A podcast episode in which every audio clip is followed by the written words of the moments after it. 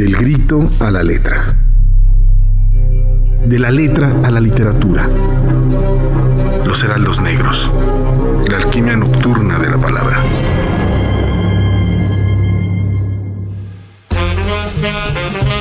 8 de la noche con eh, dos minutos aquí en el 99.7 de FM. Esto de los Heraldos Negros. Muchísimas gracias por sintonizarnos.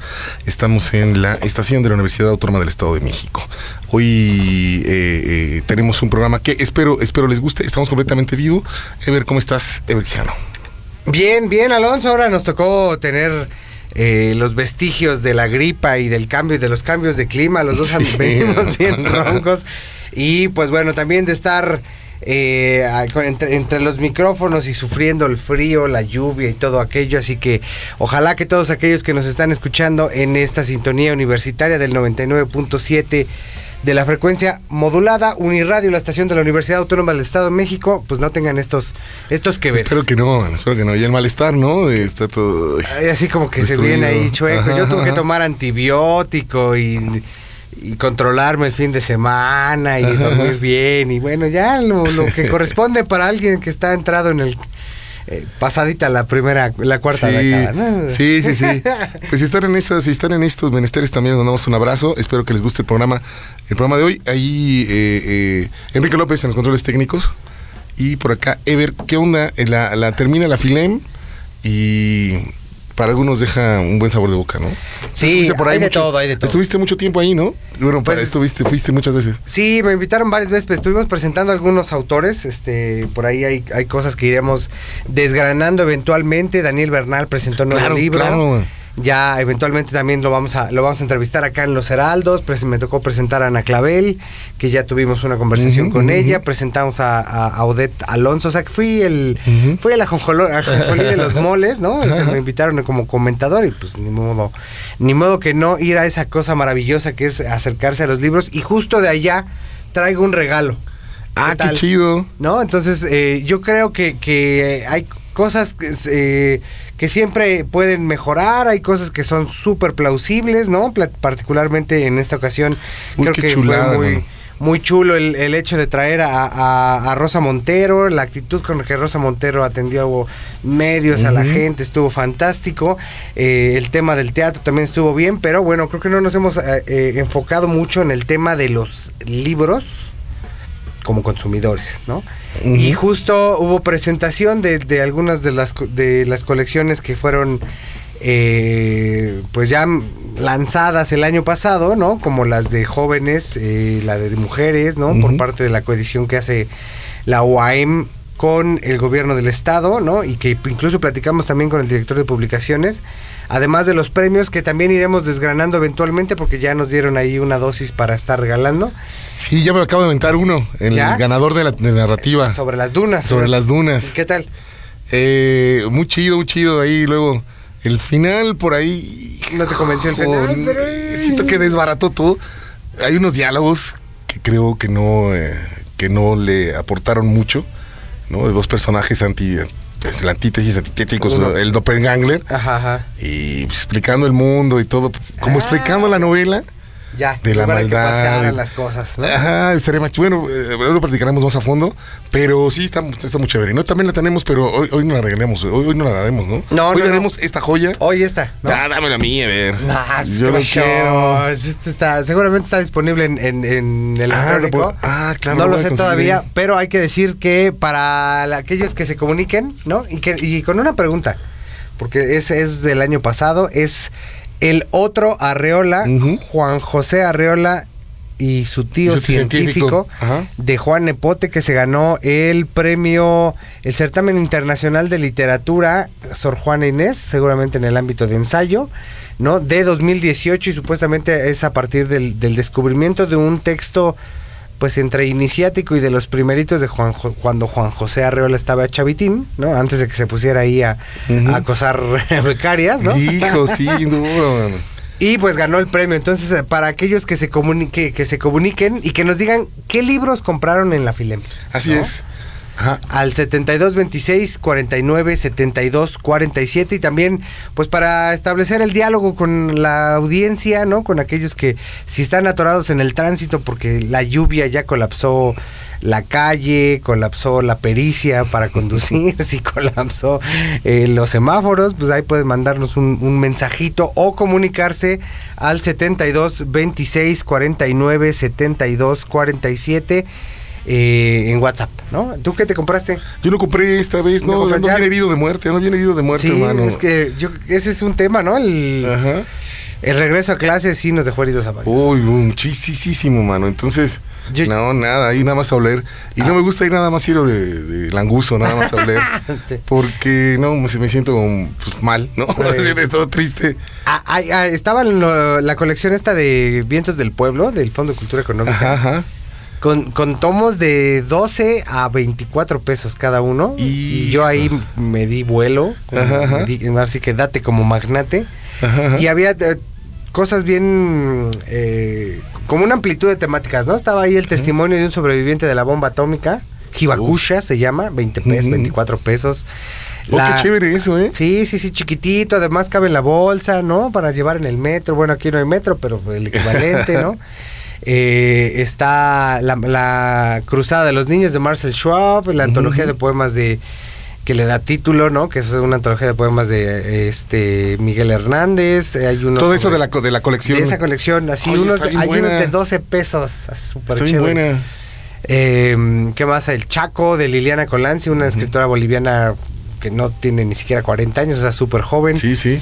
Y, y- y- y hay, hay uno ahí de Jerzy Andrzejewski, que fue el tipo que hizo La Cruzada de los Niños, pero en su versión en dos párrafos, una novela de 120 cuartillas, y en la cual hay dos párrafos, uno enorme y el último de una sola frase. y bueno, tiene algo ahí sobre, supongo que el, el- ese todavía no lo he empezado a leer, pero tiene que ver eh, por la portada con, con alguna cárcel de la Segunda Guerra Mundial o del o con los nazis. Te digo 12 pesos, entonces ahí me Estaba muy chido eso, Súper, ¿eh? su- súper agradable, súper cómodo. Sí, yo esta vez como que no, no se dieron como las situaciones eh, adecuadas para lanzarme. Y no fui, pero... más allá de la inauguración. Más allá de la inauguración, no tuve, no pude ir, no, no sé qué pasó y me lo perdí todo, ¿no? Entonces, eh, cuéntenos ustedes qué onda para aquellos que nada más le flojeamos para la fila este, este año. Échenos un mensajito y díganos qué libros se compraron, qué les gustó de la fil, vieron a- una obra, vieron alguna película, eh, eh, eh, platíquenos todo y se llevarán el, el libro de El Otro Arreola. Del no, Otro Arreola. Si no, yo me lo voy a llevar. Ya está cantado el ya tiro. está. ya se los advirtió Alonso. Bueno, vamos con una, una rolita, ¿no? Ah, no, vamos a platicar, a mandar la capsulita de la entrevista. Ah, fíjense, uno- uno- algo de lo que dejó la, dejó la FIL es que eh, el premio eh, se lo dieron a esta escritora. Hemos habla- hablamos de, de ella hace algunos, hace algunos días. Rosa Montero, que dio una, una charla, una, una plática bastante eh, eh, relajada, ¿no? Donde eh, le echó muchas flores a la ciudad y a los toluqueños, que estamos llenos de electricidad, lo dijo, y que le había encantado la ciudad. No lo sé. Qué bueno, qué bueno. Me da gusto que Rosa Montero haya disfrutado. Y, y, y eh, Arlet, Arlet, eh, Arlet Peña, que le mandamos un abrazo, tuve la oportunidad con ella, en un- hablar con ella en una entrevista que no vamos a escucharla toda, dura como 20 minutos, un poco más, donde se tocan muchos puntos. eh, sobre todo, ahí me latió porque son los temas que le preocupan a Rosa Montero. Uno de ellos son las grandes crisis eh, eh, en, en la sociedad contemporánea. Explica que siempre la, la sociedad siempre está en crisis, sí, siempre estamos hablando de colapso.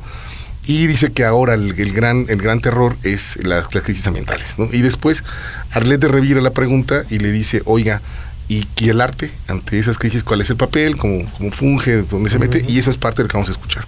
Entonces es un fragmentito, fragmentito de Arlette Peña hablando con Rosa Montero y que es una entrevista exclusiva de, de Uniradio. Así que si quieren buscarla, vayan a nuestras redes y por ahí la encuentran. Está en YouTube también, así que pueden verla por ahí. Vamos a escuchar. Esto es uno de lo que dejó la, la Fedelio. Y en medio de esta crisis actual que estamos viviendo, ¿cuál diría entonces que es el papel que funge el arte y el artista? Esencial y eso lo ha demostrado además la pandemia, ¿no?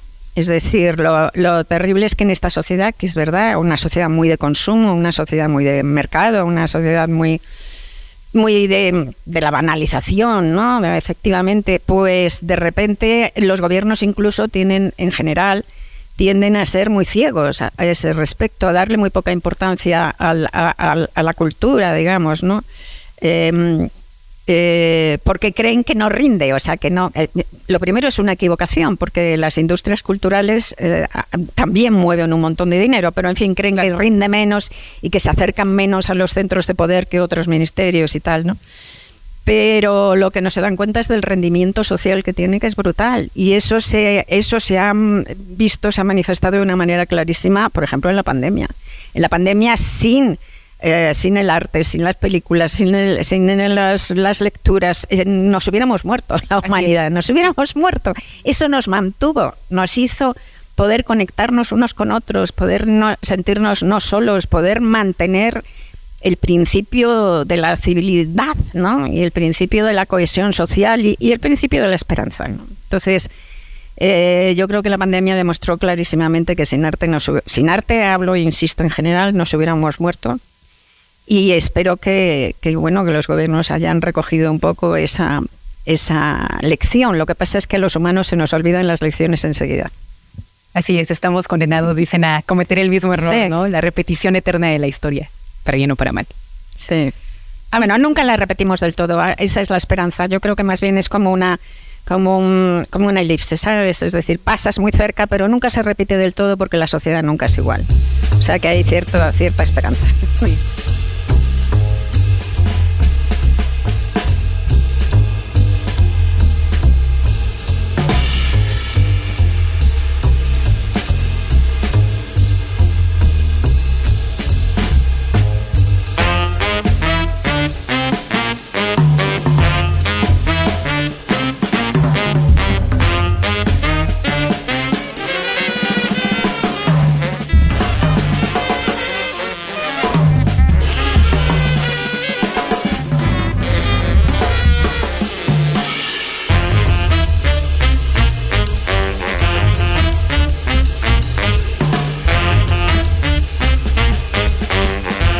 Ahí estuvo un fragmentito de la entrevista de eh, Uniradio a través de Arlet Peña con Rosa Montero, ganadora del premio Feria Internacional del Libro del Estado de México de esta emisión 2023.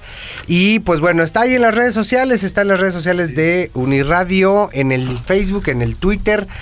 En el Instagram hay un fragmentito y seguramente en la página www.uniradio.uamx.mx MX. Hagan acto de presencia, por favor, en esta alquimia nocturna de la palabra, manifiéstense desde el otro lado de, del plomo o del oro en el que hayan estén convertidos al 72 26 49 72 47. Pues también es parte de, ya de la historia de esta universidad, ¿no? Eh, estos, estos autores y autoras que han pasado por aquí. Creo que también es, es, eh, es importante seguirlos, tener el archivo sonoro de ellos. Sí, y, no. Y para que eso es parte de, la vida cultural de por acá. Que queden como vestigio periodístico, eh, mediático, como huella digital. Sí, y la verdad es que sí, ¿no?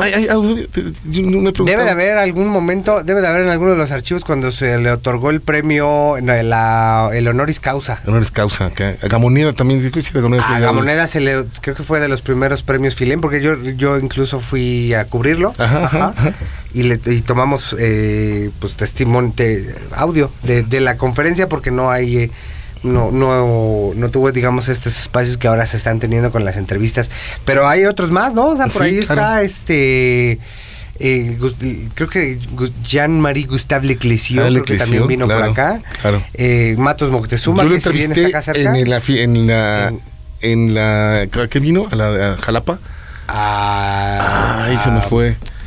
Pero el sí. festival que hacen en este Querétaro, ¿no? El High Festival. El High Festival. Muy amable el Eclesio. Que sí, que él estuvo viviendo en Toluca. Sí, eh, antes de irse a Michoacán, ¿no? Al colegio de Michoacán a estudiar. Tiene un libro sobre la historia de los purépechas. Bueno, ah, tiene dos, de hecho, pero uno es como una narración crónica de la caída de, de del papá de Calzonzin y Erendira, la princesa guerrera que está bastante interesante y está justamente avalado por, por el, el, momento en el que él vino a estudiar acá, que tenía uno o dos libros publicados, por ahí de los 80. Y seguramente debe de haber ahí testimonios de, Saramago, cuando dice ahí en el estrado, no, pues ese apellido que me dijeron, lo bajaron mal de internet. ah, bueno. habrá que buscarlo, habrá que buscarlo, digo, como parte de esto, ¿no? Estas, estos encuentros con esos autores. Pues vamos con música y regresamos, no le cambien.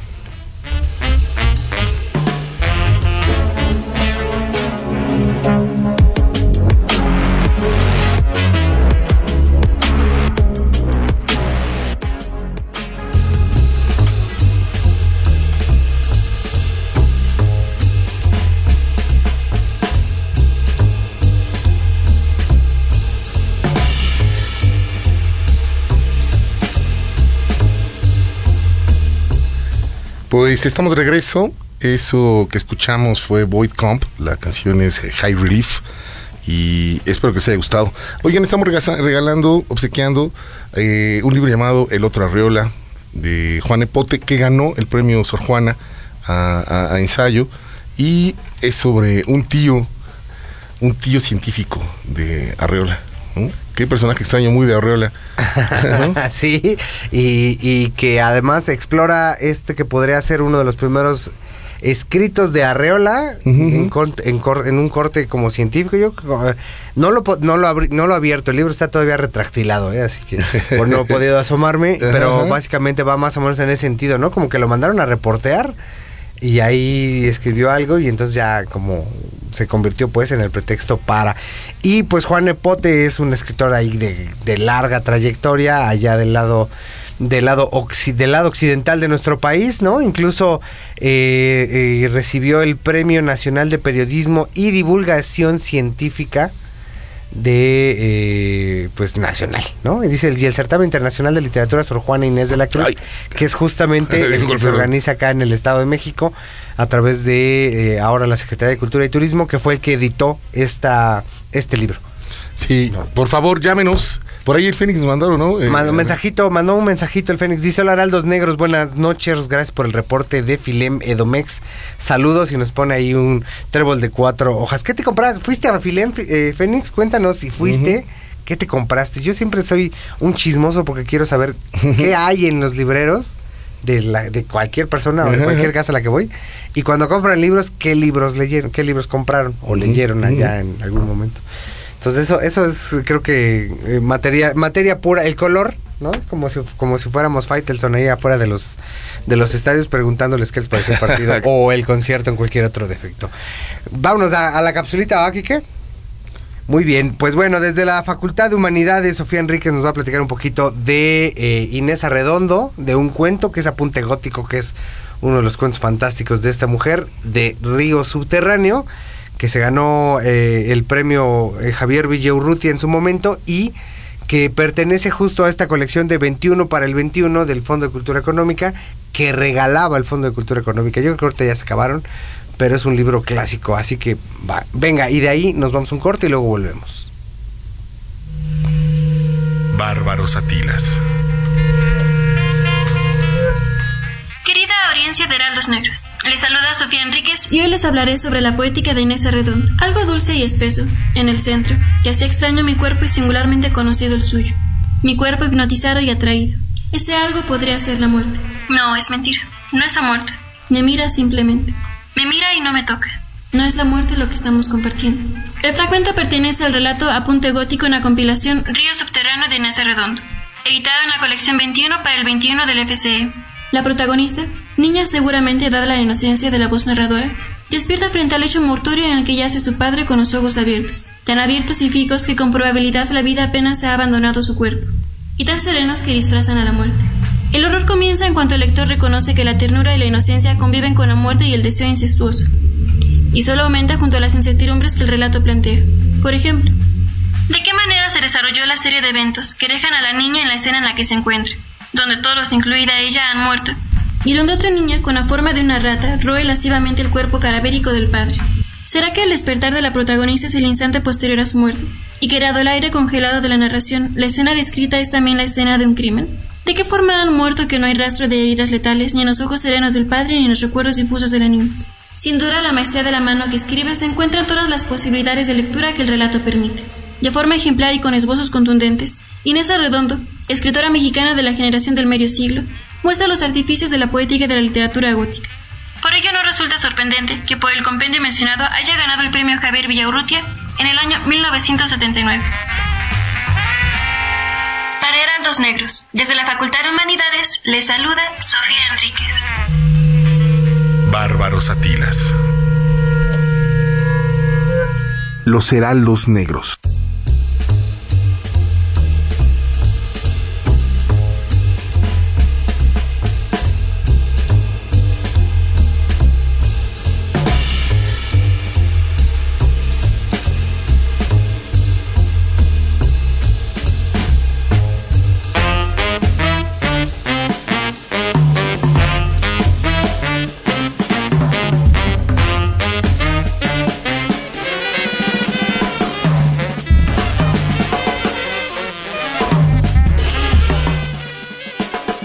8 de la noche con 30 minutos y volvemos a esta alquimia nocturna de la palabra. Y para hacerles más antojadizo este libro y que se manifiesten al 72 26 49 72 47. Alonso ya está ahí No, como un niño chiquito. no aguanté, no libro. No Oye, estaba viendo este este eh, este man Juan Nepote tiene varios libros. Tiene otro libro sobre eh, pues los acercamientos ah, científicos de eh, Arreola. Pero tiene un libro que, que suena así fantástico, que es Contagiar la Ciencia, porque él se dedica a la divulgación de la Ajá, ciencia. ajá. Entonces suena, suena interesante el trabajo que hace desde la Universidad de Guadalajara. Este escritor que, pues en este caso se ganó el certamen Sor Juana Inés de la Cruz de la UAM. Sí, está muy bello, mantiene imágenes.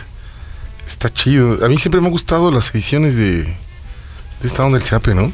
Están muy Sí, bonitas. a veces traen, eligen como que un gramaje pesado, ¿no? Ajá, o sea, como que los libros pesan más de lo que deberían. Pero están chulos y, y ya me asomé a ver los libros de la colección de escritores de... Bueno, me compré, ya tengo que decirlo porque soy un gastalón, de, de la segunda tanda de autoras. Ajá, ajá. Y está Mónica Lavín, está uno de cuentos cortos que se llama Corazón Nada, de Ana Clavel, que está bastante entretenido que son los que eh, hacen, mm, están cerca, digamos, ¿no? Los que, los que pude ver y que recuerdo ahorita. Y de la colección de, de autores jóvenes está Patricia Redondo, una mujer que es de por allá de Tlanepantla, si no me equivoco, y, y que tiene un, ella te había publicado un poemario en Dharma Books que se llama Cancerófoba, justamente Ajá, ajá. eh, en torno al, padecimiento de su abuela, y ahora habla de paisajes sonoros. Eso suena bien interesante. No lo he podido comprar porque no tenía en ese día la, la, la, la tarjeta. ¿Cómo se llama? El- Para la- la tel- para pagar la terminal. La terminal. Pero ahí hay otros, hay uno, una novela sobre Lázaro, el, prim- el zombie primigenio Ajá, de la historia, ajá, ¿no? ajá. Y que, que dicen que es una novela fantástica. Y el otro es este de Melissa Nungaray Ajá. que cae, eh, eh, cae el cielo, una cosa así se llama. Entonces ya, esos son los dos que me compré, sumado a los que ya ahorita están, eh, pues en, pues que ya incluso platicamos con los autores, ¿no? Este Yulma, Yulma, Yulma Moreno, este Eh. Yuritza Medellín, Denise. Guillermo, ¿no? Ocaranza, Guillermo García Ramírez, este Carlos Escutia, ¿no?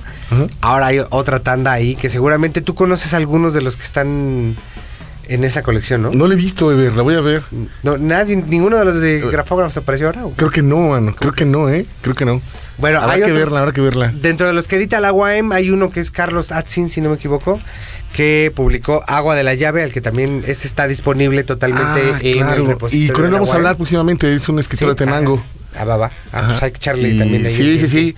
Hay, hay- hay que, hay que hablarle y es, es un gran, gran escritor de este lado. Y músico también. Hay músico también. Y, y pues nada, ahora hoy empieza, hoy se inaugura ya la etapa de eh, pues de premios grandes, ¿no? De premios chonchos y pues la Fili Guadalajara que se da a fines de eh, noviembre ya eh, dio o hizo público el fallo de, de quién fue la ganadora del premio Phil de literatura en lenguas romances y en esta ocasión será otorgado a Coral Bracho. Una poeta de esta, de esta escuela de, lo que le llaman el, el barroco o el regreso al barroco, dicen algunos, ¿no? El- entre el rizoma y el barroco. A ver, Clemenza Nessa hizo un ensayo bastante chido que lo pueden encontrar en la red, que es alrededor de todo este entramado ese- y, y esta ¿Del poesía. barroco? Ajá, del barroco en la obra de, de- de- de Coral Bracho, ¿no? El, el- a veces muy hermética, a veces muy críptica. A veces muy hermética, a, a veces no tanto, fíjate. Ajá, yo, te- yo solo tengo, do- solamente le he leído dos libros. Hay uno, una colección que editaban allá en Alduz, en la UNAM y, y en algunas de la, alguna editorial de la, de la de Guadalajara, que es Mantis. Y esta, Ah, es, una, esta es una edición de, que hicieron allá, que, ahí recuérdame el título. Ah, ese se llama Trazo del Tiempo. Try to Temps. Y está en bilingüe, ¿no? Sí, sí, sí. Y acá el, el otro se llama Cuarto de Hotel y está editado en Era y, y no está tan críptico. Corte de hotel, fíjate que eso no lo conocía. ¿Eh? Está cacho- no, no está tan cachonón como uno pensaría, ¿no? Pero- claro, pero la idea ya es. Ay, caray, ¿no? Ay, qué ole, ¿no? ¿Qué querían decir insinuar esas caras? ¿Qué querían decir desde su incisivo lugar común, sus burdos tajos, su fijeza una después de otra? Muecas grotescas, arcaicas, secas. ¿Qué querían incitar, decir, dueñas de otro lenguaje? Y ahí empieza a hablar. Claro. ¿No? Para como si el lenguaje fuera también un cuarto de tele en el que uno pues pasa de, de algún momento, se divierte y ¡uh! y luego ya no tanto. Y una, una, una escritora que, que también eh, ha ganado la beca Guggenheim, Así nomás. eh, ha ganado el Villaurrutia, ha ganado reconocimiento por sus ensayos, eh, eh, colinda con, con el análisis y el estudio de, de- de la lengua, de lenguajes, trabaja para filológicas, da talleres, entonces es, una- es un espectro eh, eh, muy amplio, Amplio, el, que tiene, el que tiene Coral, Coral Bracho, ¿no? De- del ensayo a la poesía, esa relación que siempre, siempre deja cosas chéveres entre los autores, ¿no? Ese, Sí. ese ejercicio académico, riguroso de investigación, pero también de creación. Y que tiene como una contraparte también allá mismo en, en- en la UNAM, que es el Sacros. El Sacros, Ella claro. mucho más clavada en los misterios eleusinos y la mística griega y también igual de críptica, pero también más o menos como de la misma generación. Coral Bracho ha sido pues integrante del Sistema Nacional de Creadores, del. FONCA, ¿no? Tutora, Beca- fue tutora, ha sido tutora de Fonca. Becaria de la Fundación Guggenheim, que no es poca cosa, el Premio Nacional de Poesía Aguascalientes del en el 81, el Villaurrutia en 2003, el, el Internacional Sabines en 2011, el Internacional de Zacatecas en 2011 también. Uno que es relativamente nuevo, pero no menos importante, que es el Premio de Poesía del Mundo Latino Víctor Sandoval, Ah, que era quien era el que organizaba el Aguascalientes hasta que pues creo que se jubiló. Falleció hace poco, si no estoy mal, y eso fue en 2016. Y el Nacional de las Letras de Sinaloa. Y bueno, pues, tiene montones de publicaciones que básicamente se pueden encontrar en, en Editorial Era. Y que le, le publicó una obra completa. Ah, ya. Ajá, Ah, mira. a- de, al 2008, 2007, 2018, algo así. Es, es el, el rango de, de trabajo de su. de su- de ese. Y bueno, hay que decir que el premio de internacional de, de lenguas romances, ¿no? Que tiene además el chismesote de que originalmente se llamaba Juan Rulfo y que cuando Tomás Segovia dijo, ah, pues si Juan Rulfo no era tan tan tanto como ustedes dicen, la familia Rulfo dijo, wow, wow, wow, para que no me estén ahí ningún mi papá. Vámonos. de- devuélvanos el nombre. Ajá, ajá. Y pues se cambiaron a esto que es el premio Phil en lenguas romances y el jurado tiene pues gente de Italia, de Alemania, de, de Rumania, dos mexicanos, uno en Princeton y en otro en Washington, ¿no? Y que fueron los, los jurados que le otorgaron en esta ocasión el premio a ella, además de a los que ya han sido ganadores, como a la brasileña Nélida Piñón, al portugués el Lobo An- Antonio Lobo Antunes, Antunes. que es, y ojalá él se ganara el Nobel en algún momento. Gacho, gacho. Da miedo, da miedo, pero es buenísimo. Es buenísimo. Sí, sí. Al francés Yves de Bonnefoy, Ajá. Claudio Magris es italiano, ¿no? Ajá. Italiano, a Norman Manea, que es este rumano, al igual que Mircea Cartarescu, que fue el que se lo ganó la vez pasada, Lidia Jorge, portugués si no me equivoco, y a la argentina Damiela Eltit. Qué genial también. previos con esta denominación, porque antes pues ya se lo habían ganado. eh, vaya, hasta Bryce Echenique que le dijeron, se lo quitaron. Sí, sí, sí, sí, sí. Margot Glantz también, ¿no? Margot Glantz. Así es, así es. Oigan, pues vamos a escuchar lo que, lo que dijo en la, en, en la mesa donde se dio la noticia, lo que dijo Victoria Borsó, que es una de los jurados que, que estuvo confabulando para que se le dieran el premio a Coral Bracho. Eso es lo que, lo que dice de, de la- una de las características de la obra de Bracho. La poesía de Coral Bracho se pregunta por las maneras en que el mundo se descubre y nombra, provocando una inteligencia sensible por parte de la instancia lectora. Su trabajo se vuelve entonces un archivo de experiencias vitales, donde se piensa el olvido, la enfermedad, el dolor y la muerte.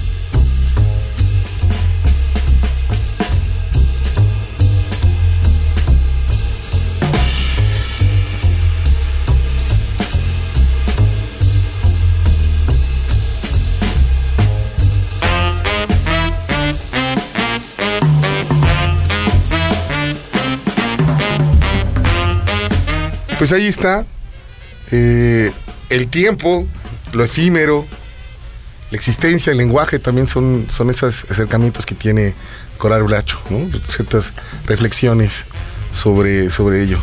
La, bueno, dice acá la nota del, del milenio, eh, temas como el olvido, la enfermedad, el dolor, la muerte, son los que enfatizaron los siete especialistas y críticos literarios que eh, votaron, ¿no? Bueno, que fallaron a favor de este premio y eh, pues bueno, es, significativo y yo creo que podríamos vincularla con, eh, con esa mujer que se- chilena, es, no, uruguaya que se ganó el, el Cervantes, que también escribe relativamente sencillo, relativamente corto, ¿no? Eh, se me fue ahorita el nombre y tengo ahí un libro en, en la casa, pero bueno, ahorita, ahorita lo- les, les paso ahí el dato. Y pues bueno, ahí está el premio de eh, el premio Phil a este pues a, a una escritora mexicana. Y, Ida Vitale, Ida Vitale. ya me acordé, Ida Vitale. Eh, y, y también por ahí, eh, creo, fíjate que hoy ando, ando- bien disperso, mano, pero ella habló y el tema, un tema que creo que a todos nos está interesando en, el en este momento es la, la realidad eh, virtual, la, eh, los- La inteligencia artificial. Y le preguntaron qué onda, ¿no? Con, con ello. Dijo Ah. que, pues que no, que no había problema, que jamás se puede, que puede imitarla, pero que jamás se tiran como humanos, ¿no? De darle el peso a esta relación de la poesía con el, la sensación, la emoción, lo sensible, ¿no? Entonces, pues por ahí creo que ya tenemos el audio, pero por lo pronto, ¿qué les parece si vamos a escuchar un poema, ¿no? De la propia Coral Bracho, venga. Un fragmento de un poema largo que se llama Ese espacio, ese jardín, y que tiene que ver con la infancia y también, por supuesto, con la muerte. Ese meollo asible de hacinada ternura, ese delgado en vez. Los muertos vuelven también allí, de allí nos miran, nos reflejan, nos orillan a ver. Unen la luz del tiempo, las estancias abiertas incesantes del tiempo, su entramado acaecer, sus desbordadas resonancias en el cenit de una alcanzada desnudez. Este gozo que vuelve nítido, esta radiante hilaridad, esta risa que funda y su fisura, como un venero, un amuleto, la fuente oculta de un jardín. Este huerto, este rapto que heredamos como una abierta melodía entre la noche, como un destello, una pregunta, este cuerpo y su sed. De allí nos hablan, de ahí nos llaman como entre sueños. De un sueño a otro nos llevan. De un sueño a otro nos trazan, nos transparentan, como rasgos muy tenues en un paisaje, como respiros. De un sueño a otro buscamos la solidez, este fuego que enlaza, que perdura, esta pasión que arraiga, que arrebata y su acentrado contrapunto, este sentir que engendra. Unen la luz del tiempo, las estancias abiertas incesantes del tiempo, sus remontables laberintos, su abarcable acaecer. Este aliento, esta savia que funde, que transluce, que nos envuelve como un oleaje, como un acorde, estos contornos íntimos.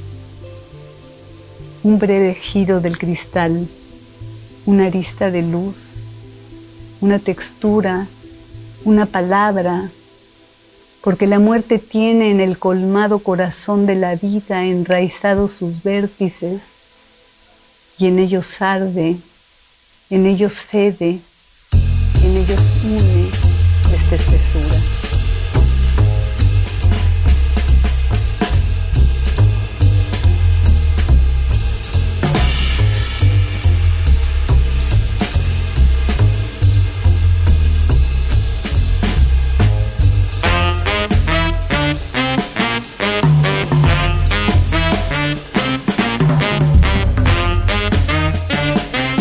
Pues ahí estuvo de la, del ronco pecho de Coral Bracho, un, fragmento de su obra. Y bueno, ahora sí ya nos llegaron mensajitos, mira. Ah, ah, ah, dice el Fénix, bueno, me hice de dos librines que me llamaron la atención y que están relacionados con un tipo de es- especial de literatura que me ha gustado siempre.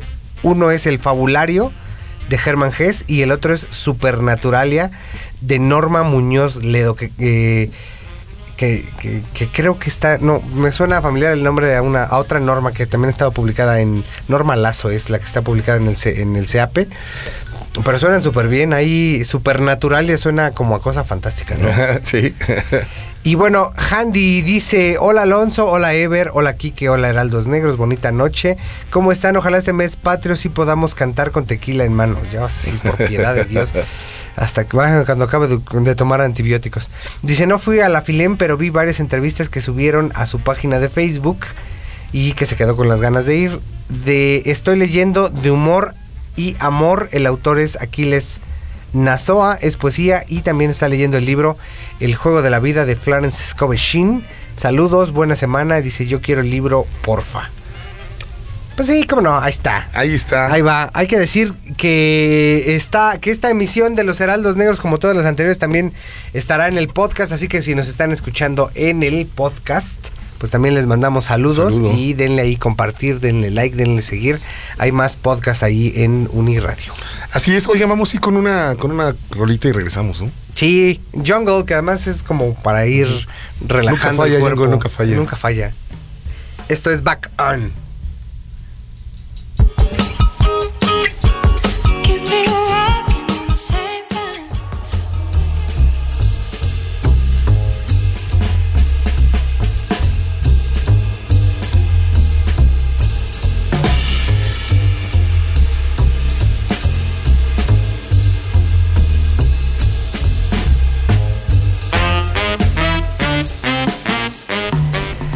Qué bonito suena Jungle. Sí, la verdad.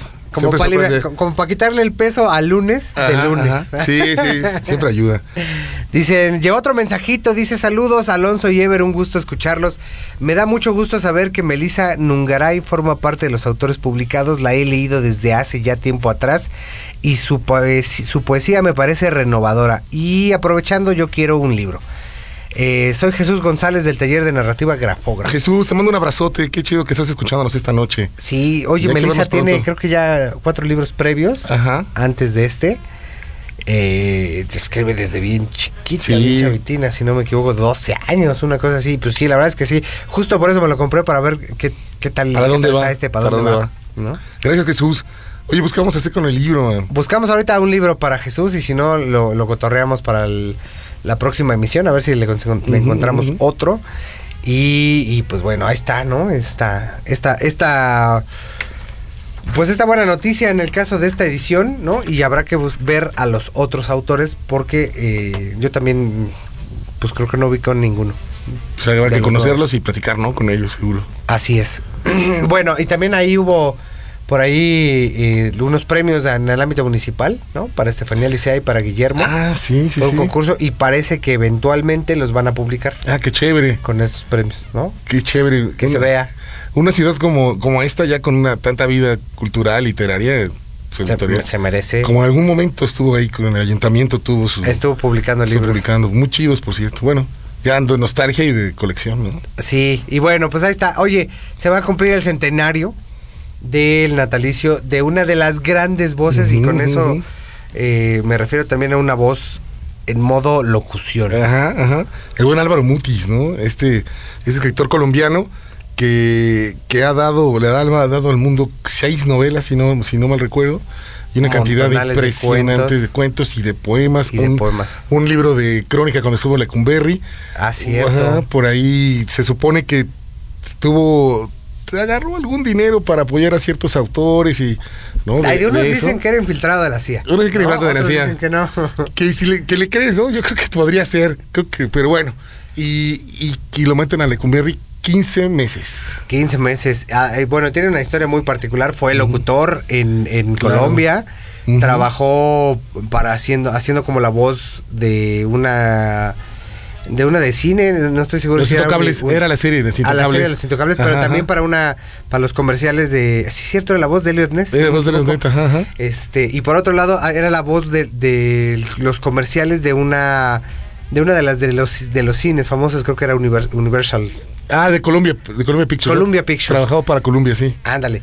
Y luego ya se viene a México, él es el que le dice a García Márquez, vente acá, yo te doy... Está sabroso. Yo te doy viada, ¿no? Y cuando llega le dice, a ver, le avienta ahí un Pedro Páramo a, a- a- a- a Gabriel García Márquez, le dice, tenga para que aprenda a escribir. y García Márquez se queda así de, oh, y lo... y- y bueno, ya se sabe que le declara su amor a, a la novela de Juan Rulfo y además grandiosos poemas en esta ah, edición, sobre todo... La suma de Gabriel, ¿no? La suma de Macroel y El Gabriel. Que es uno de los personajes que, que creo que ya, porque pasará a la historia, ¿no? Sí, sí, sí. Un, un personaje ahí un Son poco... siete novelas, no sé. Siete novelas, siete novelas. Y, y Magrol es un personaje, eh, sobre todo cuando lo retoma en la, en, en- en- en la, la poesía, un personaje, a mí se me hace un- una especie de profeta ahí metafísico, eh, que vamos, que nos va llevando por las angustias humanas. Eh, la selva y el trópico entre los ojos de Magrol son las selvas personales, ¿no? Los, los, los fantasmas y los ruidos que nos, que nos acojan, acogen y, y nos atormentan. Y ese, ese, ese Álvaro Mutis que yo, yo de verdad amo. ¿no? Sí, y con un aire ahí como de como de pirata, ¿no? Como el pirata, claro, Ajá, claro. Como de aventuras de piratas Como, tipo ajá. Sandokan. Ah, Exacto, un Sandokan muy, muy perverso a veces, ¿no? sí. muy clavado en la textura. Sí, sí, clavado.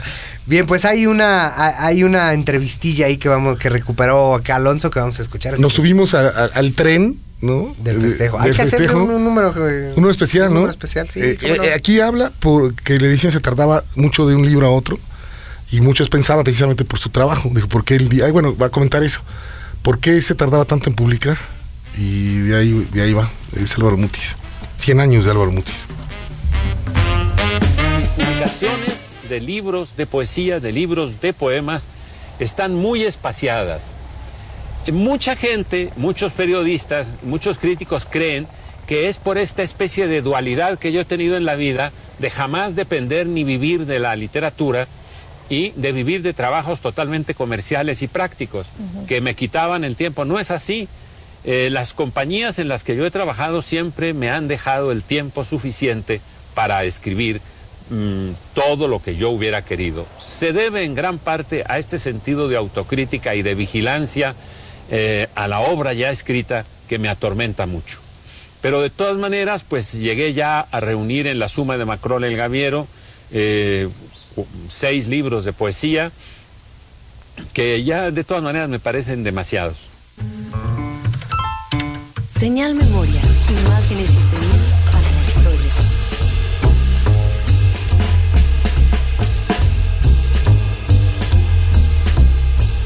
8 con 55, estos heraldos están en su recta final y eh, pues bueno, ahí hay que recordar que, Álvaro Mutis Jaramillo, bogotano, que justamente eh, eh, la semana pasada, el 25 de agosto, hubiera cumplido 100 años. 100 años. Recibió también el Villaurrutia, el tercero que mencionamos hoy, el Príncipe de Asturias, el Reina Sofía de Poesía, el Cervantes 2001 y bueno, el Neustadt. Nada más le faltó el TV Nota, el, el premio de la novela. ¿no? Así es. Y Conocí a Julio de Llano, él lo inventó también a, a colaborar en unos, proye- unos proyectos, le hizo el paro también, ese personaje extraño. Entonces, muy, muy relacionado con. Él lo dice, yo nunca he dependido de la literatura, nunca he querido depender de la literatura para vivir, ¿no? Él chambeaba De en otras cosas. En otras cosas, ¿no? Y creo que cuando estuvo en, cuando estuvo en Lecumberri compartió época en Lecumberri con José Revuelta. si no Estuve, ajá, estaban ahí. Ahí estaban Eran ahí. ahí. Así como compañeros clientes, de clientes. Y curiosamente. Tu. Eh, curiosamente, uno pensaría que la, la- la experiencia en la cárcel sería, sería terrible, pero él lo dice que no, que al contrario, que tuvo tiempo de escribir sus novelas. Ahí está. Vámonos. Pues vamos a dedicarle un, un, un- Un especial, yo creo que un sí se lo merece, Álvaro güey. Mutis. Y creo que ya nos tenemos que despedir porque nos queda todavía un fragmentito para cerrar con broche de oro esta misión eh, algo atrebiliaria por la- las gargantas de sendos locutores. Vamos a despedirnos con el bozarrón y un poema de Álvaro Mutis. Muchas gracias, Quique. Muchas gracias a toda la audiencia que se manifestó. Y pues los libros se llevan los dos, ¿no? Jesús y... Sí, eh, el eh, primero se lo lleva a Han- Handy y luego Handy. buscamos uno para Jesús y nos comunicamos con Ok, él. perfecto. Entonces, muchísimas quédense, clámense en este poema.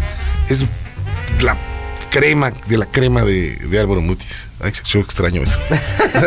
Vámonos, nos escuchamos la próxima semana. Cada poema un pájaro que huye del sitio señalado por la plaga. Cada poema un traje de la muerte por las calles y plazas inundadas en la cera letal de los vencidos. Cada poema un paso hacia la muerte, una falsa moneda de rescate, un tiro al blanco en medio de la noche, horadando los puentes sobre el río, cuyas dormidas aguas viajan de la vieja ciudad hacia los campos, donde el día prepara sus hogueras. Cada poema un tacto yerto del que yace en la losa de las clínicas, un ávido anzuelo que recorre el limo blando de las sepulturas. Cada poema un lento naufragio del deseo, un crujir de los mástiles y jarcias que sostienen el peso de la vida. Cada poema un estruendo de lienzos que derrumban sobre el rugir helado de las aguas el albo aparejo del velamen.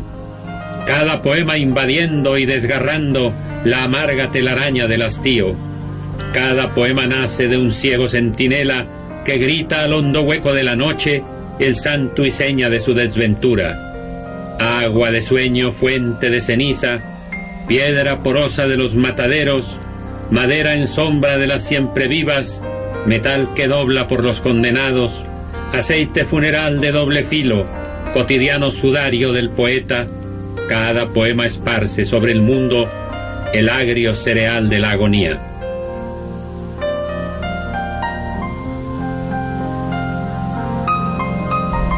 Cada poema, Los heraldos negros.